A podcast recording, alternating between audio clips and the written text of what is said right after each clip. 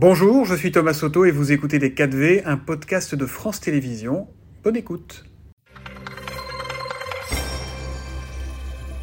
Bonjour à tous, bonjour Laurent Marcangeli, Bonjour. euh, patron des députés du parti d'Édouard Philippe à l'Assemblée nationale. Alors Jean-Luc Mélenchon hier sur notre plateau sur France 2 a répondu à Emmanuel Macron. Il assure qu'il n'y a pas d'alliance entre la NUP et le Rassemblement national après le vote de la motion de censure cette semaine.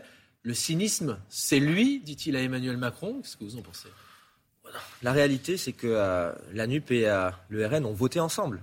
Et ça, M. Mélenchon peut dire ce qu'il veut, c'est ce qui s'est passé à l'occasion du vote de la motion de censure. Et M. Mélenchon dit je veux renverser le gouvernement, c'est son objectif. Et pour le faire, il aura besoin du RN. C'est comme ça. Son objectif, c'est de faire tomber le gouvernement. Il l'a confirmé. Très concrètement, il en appelle même aux républicains. Comment vous avez vu cela? Le cynisme, c'est lui. Ce n'est pas le président de la République. Le cynisme, c'est M. Mélenchon. Justement, à l'Assemblée nationale, Elisabeth Borne a fait usage d'un nouveau 49.3 pour faire adopter le, budget de la sécurité sociale. Ça veut dire amendement, un amendement que vous souhaitiez déposer notamment sur les déserts médicaux dehors, sortis.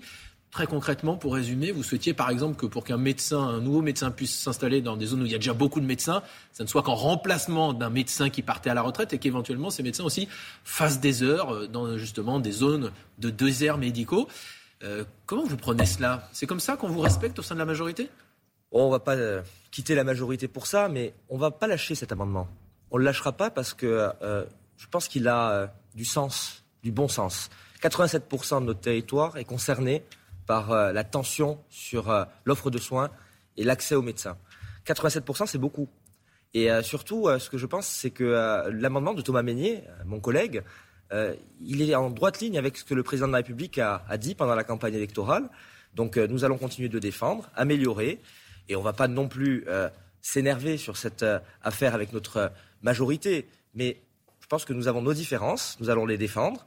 Et sur cet amendement, qui est un amendement de bon sens, nous continuerons de défendre ce principe, celui euh, de la couverture euh, médicale pour tous, celui euh, d'une forme de justice qui manque aujourd'hui au niveau de l'accès aux soins dans le pays. Et pourquoi le gouvernement l'a refusé?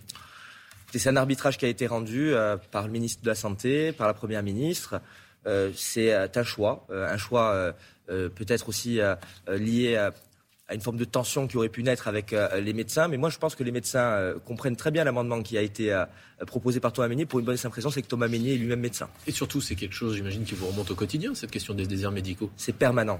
C'est permanent. C'est c'est une source vraiment de d'injustice pour beaucoup de Français. Et ensuite, il le témoigne, notamment en votant pour les extrêmes. Emmanuel Macron, lui, mercredi soir, justement, face à Caroline Roux, a fait une autre proposition euh, que les médecins qui partent à la retraite puissent travailler, continuer de travailler en cumulant leur retraite et leur salaire sans payer de cotisation retraite. C'est pas une bonne solution, ça, pour lutter contre les déserts médicaux? Ça peut être une bonne solution, mais nous considérons euh, dans le groupe Horizon que euh, la meilleure solution euh, que nous avons à portée de main, c'est celle de l'amendement Thomas Meignet, c'est celle de l'amendement que nous défendons. Quand on voit la façon dont le gouvernement se comporte euh, avec cet amendement de votre groupe à l'Assemblée nationale, vous n'avez pas le sentiment que le, groupe Horizon, le parti d'Édouard Philippe, vous avez pris un peu pour des, pour des godillots dans cette majorité? Oh, écoutez, je ne pense pas euh, commencer une carrière de godillot euh, aujourd'hui et je ne pense pas le devenir demain. Nous sommes aujourd'hui dans une majorité, nous avons pris des engagements dans l'élection présidentielle, dans l'élection législative. Nous sommes fidèles aux engagements que nous avons pris, mais nous sommes tels que nous sommes. Et nous avons bien l'intention de rester ce que nous sommes. C'est-à-dire que vous vous définissez comment Comme les, les frondeurs d'Emmanuel Macron, le groupe Horizon, c'est ça? Non, nous ne sommes pas frondeurs, vous savez, euh, nous sommes des gens sérieux. Mais euh, nous avons euh, véritablement l'intention de porter un certain nombre de sujets, de les défendre, parce que c'est ça faire de la politique, c'est avoir des, des convictions et les défendre. Par exemple, un sujet très concret, c'est la réforme des retraites. Elle va arriver d'ici quelques semaines, au mois de décembre, début janvier, à l'Assemblée nationale. Est-ce que votre groupe déposera, par exemple, un amendement euh, pour amener l'âge de départ à la retraite à 67 ans, qui est une des préconisations de votre leader, Édouard Philippe? C'est pas une des préconisations d'Edouard Philippe. Edouard Philippe a juste fait euh, du droit comparé en parlant de ce qui se passe dans des pays voisins de la France. Nous ne déposerons pas d'amendement de ce type parce que nous considérons aujourd'hui qu'il ne faudrait pas faire en sorte que cette réforme des retraites tourne seulement autour de l'âge de départ. Il y a d'autres sujets, il y a notamment les régimes spéciaux, il y a notamment euh, les carrières hachées, il y a euh, les 1100 euros que nous voulons euh, au minimum pour un pensionné. Donc il y a d'autres sujets, on ne veut pas faire en sorte que aujourd'hui tout tourne autour de l'âge de départ.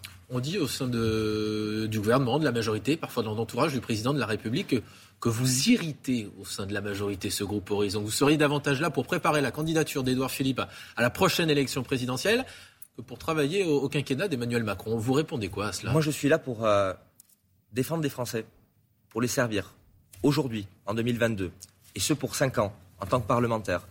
Et euh, les élections présidentielles viendront en, en leur temps, mais euh, aujourd'hui, le groupe Horizon, les 30 députés de ce groupe, sont là pour appliquer un programme, celui du président de la République que nous avons défendu, et défendre les Français. Mais Édouard Philippe ne se cache pas euh, de vouloir préparer un projet, euh, peut-être pour la prochaine élection présidentielle. C'est bien le cas. Nous aimons la France et nous aimons la politique. Nous voulons faire en sorte que euh, ce pays progresse, continue d'avoir un grand projet, continue d'être une grande puissance. Et nous avons aussi des hommes d'État. et Édouard Philippe en fait partie. Alors dans les propositions très concrètes qui seront travaillées aussi probablement à l'Assemblée dans les semaines à venir, il y a un point qui a été évoqué par le chef de l'État toujours au cours de cette riche émission mercredi soir sur France 2. Il dit qu'il veut protéger les enfants des violences, notamment sur les réseaux sociaux. Très concrètement, qu'est-ce qu'on peut faire? Est-ce que vous avez des propositions sur ce sujet-là? D'abord, c'est la fin de l'anonymat. Je pense qu'à un moment, euh, il va falloir qu'on euh, fasse en sorte que euh, sur Internet, et notamment sur les réseaux sociaux, cet anonymat il soit mis à mal et que donc on soit obligé à un moment donné de donner son identité. C'est possible? Bien sûr que ça l'est. on peut faire des tas de choses aujourd'hui avec tout simplement la possibilité de scanner un papier d'identité. Il, y a, il y a des logiciels qui sont en, en, capacité de le faire. Et puis moi, je considère aujourd'hui qu'il y a un autre débat qui doit être ouvert. Je crois que l'accès à un, un, réseau social ou à Internet à un enfant, aujourd'hui, c'est trop simple. Et si on veut être libéral, à un moment, il faut fixer une limite. Je crois qu'il faut qu'on parle aujourd'hui d'une majorité pour euh, faire en sorte d'accéder à un réseau social. Une majorité numérique, ce serait ça Une majorité numérique, et moi j'ai l'intention de travailler sur ce sujet-là.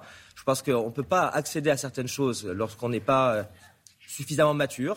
C'est euh, le cas de tout. Hein. Si vous ne pouvez pas voter avant 18 ans, vous ne pouvez pas avoir un permis de conduire euh, avant 16 ans en conduite accompagnée. Eh bien, pour euh, accéder à un réseau social, je crois aujourd'hui qu'il faut un degré de maturité que beaucoup de gens n'ont pas. Alors, fin de l'anonymat, une majorité numérique. Vous allez déposer, votre groupe, une proposition de loi sur ce sujet-là, très concrètement? J'en ai l'intention.